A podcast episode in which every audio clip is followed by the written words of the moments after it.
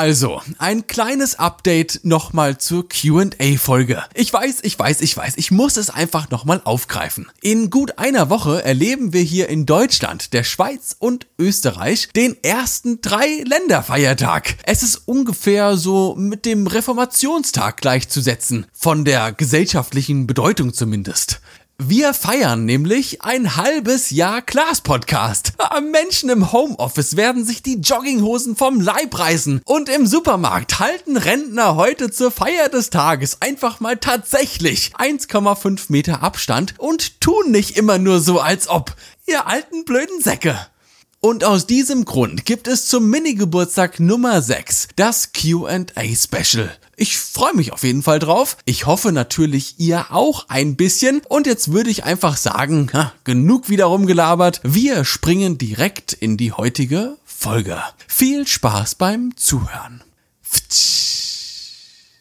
Über dieses Thema heute will ich schon sehr lange sprechen.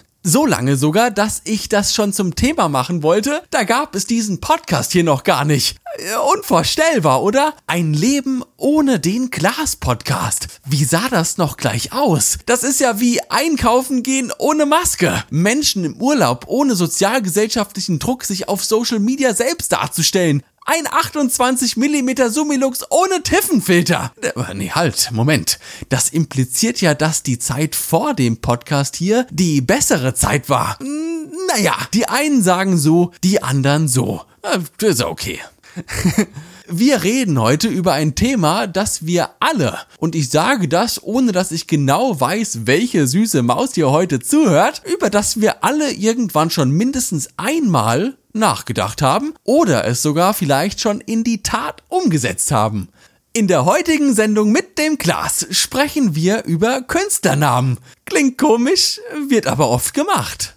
Doch bevor wir uns dem eigentlichen Thema zuwenden, müssen wir wie immer etwas weiter ausholen. Um genau zu sein, spielen wir heute einfach mal süßes Mäuschen in einem Kreissaal unter, unter schmerzerfüllten Schreien. Presst eine Frau Mitte 20 das erste Mal in ihrem Leben ein neues Leben aus ihrem Schoß. Keine Ahnung, so 6 bis 18 Stunden später ist der Bratan in der Röhre durch und ist auch endlich bereit, aus der Auflaufform herauszuhüpfen. Das macht er auch direkt. Nackt blau angelaufen, überzogen aus einem dicken Film aus Schleim und Blut.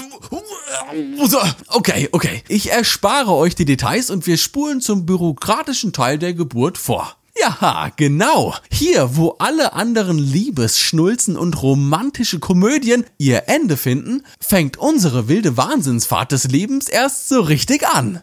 Und die erste Entscheidung unseres noch so jungen Lebens wird eine sehr prägende sein, auf die wir außerdem zusätzlich keinerlei Einfluss haben. Niemand hat uns gefragt, um ehrlich zu sein. Denn während unser Schädel noch so weich wie Butter ist und wir keine unserer Körperöffnungen kontrollieren können, definieren unsere Eltern, wie wir in der Gesellschaft bis an unser Lebensende genannt werden, indem sie eher unspektakulär mit einem Kugelschreiber das Geburtsformular für die Geburtsurkunde ausfüllen. Das mag auf der einen Seite sehr entscheidend für unser Leben sein, auf der anderen Seite läuft's aber in der Regel wie bei einem Hund ab. Wenn man den nur oft genug beim Namen nennt und ihm immer mal wieder so ein kleines Leckerchen zuschmeißt, wird das Tier schon irgendwann auf Rüdiger, verdammte Scheiße, jetzt hör auf zu bellen doch mal. Hören und so läuft das beim Menschen ja prinzipiell auch ab. Trotzdem ist es möglich, mit Erreichen der Volljährigkeit seinen Namen im Nachhinein ändern zu lassen. Offiziell mit neuem Personalausweis und allem drum und dran. Man braucht in der Regel aber einen driftigen Grund, um diesen Antrag stellen zu können. Nur weil du jetzt alle 48 Fast and Furious Teile am Stück geschaut hast und letztens beim Ampelstart ja mit deinem Opel Corsa einen M3 abgezogen hast, weil der Depp vor lauter WhatsApp-Nachrichten nicht mitbekommen hat, dass die Ampel auf grün umgesprungen ist, äh, kannst du noch lange nicht aufs Amt brettern und dich in Jack McHammergeil umbenennen lassen. Schön wär's. Dein Name, der muss schon ziemlich scheiße sein, dass du ihn ändern darfst. Wenn beispielsweise Verwechslungspotenzial mit einer berühmten Person besteht, die denselben Namen hat wie du. Wenn du durch deinen Namen sozial ausgegrenzt wirst oder deine Familie eine Vergangenheit hat, auf die man, naja, nicht allzu stolz sein muss. Wenn du beispielsweise der Familie angehörst, die entschieden haben, dass die Capri Sonne ab jetzt Capri Sun heißt oder irgendwie sowas. Na, da kannst du dich ja in der Öffentlichkeit nicht mehr blicken lassen. Und hier kommen wir auch schon langsam in die Schnittmenge der Künstlernamen. Es gibt ein paar Grundgedanken zu diesem Thema, über die man sich definitiv bewusst sein sollte, bevor man sich für einen Künstlernamen entscheidet. Einer der meisten Beweggründe ist wohl relativ simpel. Du bist Künstler, Musiker, Fotograf, völlig egal. Du teilst mit der Welt deine kreative Arbeit. Aber dein Name, der ist halt leider alles andere als kreativ oder aufregend. Der ist irgendwie normal, langweilig, normal. Wenn dein Name jetzt auch noch etwas länger ist, ist der Super-GO perfekt. Und so doof sich das anhört, aber genau so wie deine Arbeit für eine Sache stehen muss, muss auch dein Name für eben diese Sache stehen. Er muss in der Birne der Menschen direkt hängen bleiben. Er muss poppen. Er muss kurz und prägnant sein. Klack, klack, klack. Dass wenn die Menschen über dich sprechen und dich vielleicht, boah, wie utopisch, sogar weiterempfehlen wollen, sie deinen Namen, na, sofort auf der Zunge haben. Der folgende Name jetzt, der ist komplett ausgedacht, so wie unser Andreas Meisen. Und sollte irgendjemand tatsächlich so heißen und zufälligerweise auch noch hier zuhören, keine Sorge, die Stunde Personal Training, die geht auf meine Kappe. Gern geschehen, du kleiner Schmarotzer. Gern geschehen, lieber Sebastian Schudowski. Ein unglaublich langer Name. 19 Buchstaben. Das sind mindestens 10 Buchstaben zu viel in diesem Namen. Stell dir mal vor, du musst 500 Autogrammkarten schreiben und jedes verdammte Mal Sebastian Schudowski mit einem Edding auf eine 10 x 15 cm Karte schreiben. Ja, viel Spaß bei der nächsten Sehnenscheidentzündung aber auch so Kleinigkeiten wie beispielsweise der Username auf einer Social Media Plattform. Wenn ich meinem Gegenüber meinen 19-stelligen Nicknamen Buchstabe für Buchstabe vorsagen muss, ah, hat man, bis mein Profil auf Instagram gefunden wurde, schon gar keinen Bock mehr auf meine Inhalte, bevor das Profil das erste Mal geöffnet wurde. Wir sind uns also einig, dass ein Künstlername immer ah, knackig und auch irgendwie prägnant sein sollte, sich irgendwie anders anhören muss und er gar nicht mal zwangsläufig unseren echten Namen verleugnen muss. So könnte man jetzt ganz easy aus Sebastian Schudowski Sepp Sky machen. Sepp Sky Photography oder irgendwie sowas. Fertig. Sepp Sky. Zwei Silben. Sepp Sky. Sechs Buchstaben, geht direkt in die Birne, ist natürlich jetzt nur ein Beispiel, aber das könnte doch schon gut funktionieren. Aber genau hier kommen wir in einen sehr gefährlichen Bereich, in dem viele Menschen ihrer Kreativität einfach, wie drücke ich es freundlich aus, naja, etwas zu viel Raum zum Atmen geben. Nochmal, es geht hier nicht darum, einen coolen Instagram-Namen für sich auszudenken. Es geht um einen Namen, der der Überbegriff für unsere Arbeit, für unsere Kunst darstellen soll. Ne? Der Name, den Menschen bei Google eintippen, wenn sie unsere Homepage suchen. Der Name unten mittig in dünner Schrift auf dem Cover unseres neuen Buchprojekts. Der Name, mit dem wir uns mindestens genauso stark identifizieren können wie mit dem Namen auf unserer Geburtsurkunde. Hier sollte man sich also sehr darüber bewusst werden, dass diese Entscheidung für mehrere Jahre getroffen wird und man nicht alle sechs Monate mit einem neuen Künstlernamen um die Ecke kommt. Hallo, hier ist der Sam Geissen, weil man das jetzt halt einfach cooler findet. Es kann nämlich durchaus mal sein, dass man irgendwann mal eine Phase durchlebt, in der man halt einfach keinen Bock mehr auf diesen Namen hat. Aber hier muss man einfach hart bleiben und das Auge immer auf dem großen Ganzen haben. Denn wenn eine Namensänderung erst gar keine Option ist, denkt man auch nicht so sehr darüber nach.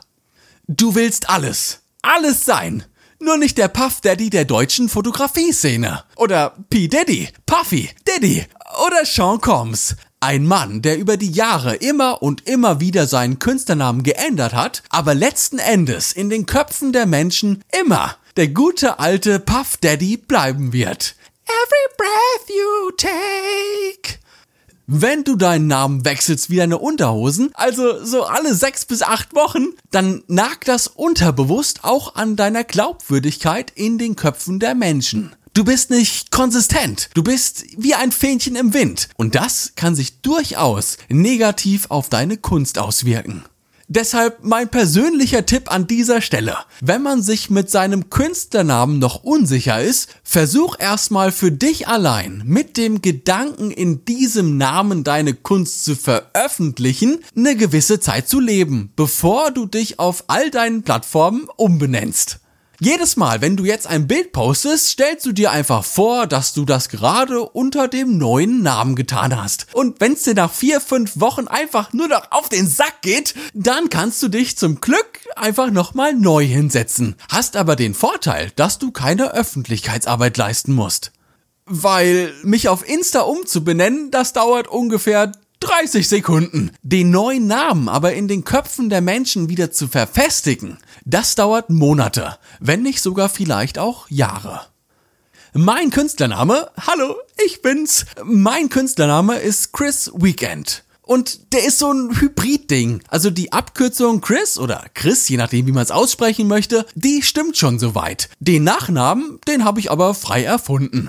Den Künstlernamen habe ich mir 2012 selbst ausgedacht und gegeben. Und seitdem auch tatsächlich, wer hätte es gedacht, komplett durchgezogen. Jegliche Art von Fotografie oder Video, egal ob auf Social Media oder auf einer eigenen Homepage, habe ich seit 2012 unter diesem Pseudonym oder Künstlernamen veröffentlicht. Der Nachname hat übrigens keinerlei Bedeutung. Es kam mir einfach irgendwie in den Kopf, sieht cool aus, wenn man's schreibt und spricht sich auch ganz gut. Ja, den nehme ich. Komm, pack noch einen Ring Fleischwurst dazu und dann war's das für mich. Die einzige Änderung ist eine Abwandlung meines Künstlernamens, die mir im Laufe diesen Jahres immer besser und besser gefallen hat. Streicht man nämlich aus Weekend alle Konsonanten raus, bekommt man die Abkürzung WKND. Und aus reinem Zufall hat diese Abkürzung ja, eins, zwei, drei, vier. Ja, vier Buchstaben. Genauso wie das Wort Glas vier Buchstaben hat. Und seitdem gefällt mir der Gedanke, meine Fotografie unter Weekend, also WKND, zu kategorisieren und den Podcast und alles darum herum unter Class. Doch schon ziemlich gut, muss ich sagen. Das ist einfach eine Weiterentwicklung, die sich für mich persönlich zumindest sehr schlüssig anfühlt. Abgerundet wird dieser Gedanke dann noch davon, dass mein Arbeitgeber auch vier Buchstaben hat. Und so kann ich quasi alle meine kreativen Ergüsse irgendwo in einer dieser drei Kategorien unterbringen. Dass sie dann auch alle noch ästhetisch schön zusammenlaufen, na, das ist ja wundervoll. Da freue ich mich. Ganz ohne Ironie sogar. Das macht mir einfach total viel Spaß und ist am Ende ja auch ein sehr gutes Zeichen, dass man sich mit den Namen voll und ganz identifizieren kann. So wie es auch sein muss. Aber äh, wenn wir das Thema Arbeit schon mal ansprechen, ich hätte da noch einen Punkt. Ich habe mir meinen Künstlernamen nicht ausgedacht, weil ich meinen echten Namen irgendwie doof finde oder mir einfach langweilig war. Ich wollte ganz einfach nicht, dass man meine Person mit meiner Kunst, die ich digital veröffentliche, in Verbindung bringen kann. Ne? Nur mal so, alles natürlich ganz hypothetisch angenommen, dass ich Montagmorgens um 10 Uhr auf meiner Facebook-Seite ein neues Porträt hochgeladen habe, während ich ja eigentlich in der Werkstatt stehen und den Kabelaffen spielen müsste. Ich wollte einfach von Anfang an die Situation vermeiden, dass mir irgendjemand wegen meiner Online-Aktivitäten gegens Bein pisst weil ich beispielsweise wieder rein theoretisch während der Arbeitszeit auf dem in der Werkbankschublade versteckten Tablet einen neuen Blogbeitrag geschrieben habe. Wie gesagt, äh, nochmal für die Unterlagen. Alles rein hypothetisch. Ich war und werde immer ein sehr demütiger und dankbarer Arbeitnehmer sein. Die Rente ist sicher. Ah. was ist, oh Mann, ey, was ist hier schon wieder los? Grüße gehen auf jeden Fall raus an meine liebsten Kollegen, die hier zuhören. Ihr wisst ja, wer ihr seid. Kuss, Kuss, Kuss. Mein Grund, sich für einen Künstlernamen zu entscheiden, war also eher von einem sachlichen Hintergrund geprägt, dass ich meine eigentliche Identität, besonders in Bezug auf meine Veröffentlichungen, gern von dem künstlerischen Teil in mir trennen wollte. So wie Voldemort seine Seele in mehrere Horcruxe aufgeteilt hat, hab ich das auch mit meinem Künstlernamen getan. Solltet ihr jetzt in einer ähnlichen Situation sein, kann ich euch auch heute noch immer diese Entscheidung nur empfehlen. Vergesst aber bitte zwei Dinge nicht. Der Künstlername muss trotzdem irgendwo einen kreativen Anspruch erfüllen. Und Freunde, geht bloß nicht der Annahme auf den Leim, dass nur weil ihr mit einem anderen Namen online seid, dass das auch automatisch bedeutet, dass ihr anonym online seid wenn euch jemand von hinten, ihr wisst schon, dann schafft er das auch so. Aber was, was sage ich? So leichtgläubig schätze ich die süßen Mäuse auf diesem Podcast ja sowieso nicht ein. Bleibt nur noch die Frage, ob ein Künstlername denn überhaupt wichtig ist und ob sich jeder irgendwann mal ernste Gedanken darüber machen sollte, ob man einen eigenen Künstlernamen braucht. Und das kann ich, das können wir ganz kurz machen, das kann ich ganz klar mit Nein beantworten. Ich persönlich finde, ein Künstlername ist immer so ein kreativer Bonus, den man in der Hinterhand behalten kann, wenn eine gewisse Gegebenheit es einfach erforderlich macht. Wenn du dich aber mit deinem Namen wohlfühlst, du dich vor niemandem verstecken musst oder du noch einfacher in der Selbstständigkeit bist, brauchst du nicht zwangsläufig einen Künstlernamen, um dich irgendwie besonders zu machen. Schauen wir uns doch mal die großen Fotografen unserer Zeit an. André Jocelyn, Ben Bernschneider, Calvin Hollywood. Alles Namen, wie sie Mutti einmal vor vielen, vielen Jahren mit dem erwähnten Kugelschreiber auf das Geburtsformular eingetragen hat. Und wenn sie nicht gestorben, ah, ihr kennt das ja, was soll's sich einen Künstlernamen zuzulegen, nur um dann halt einen Künstlernamen zu haben, das ist, wie ich finde, eine eher fragwürdige Motivation. Besonders dann, wenn man durch den Künstlernamen versucht, seine vielleicht nicht ganz so kreative Arbeit zu kompensieren. Dann investiert doch lieber eure Zeit in die Verbesserung eurer Arbeit als zu versuchen, mit einem Namen wie Jack McHammergeil Eindruck zu schinden hilft der neue Name dir aber dabei, noch freier, noch kreativer denken zu können, dann kann es am Ende nur gut werden, finde ich. Und hier hat man sich dann auch das erste Mal die ernsthafte Basis aufgebaut für Level 2. Sich den Künstlernamen nämlich offiziell eintragen zu lassen. Das ist aber leichter gesagt als getan und muss definitiv in einer eigenen Episode besprochen werden.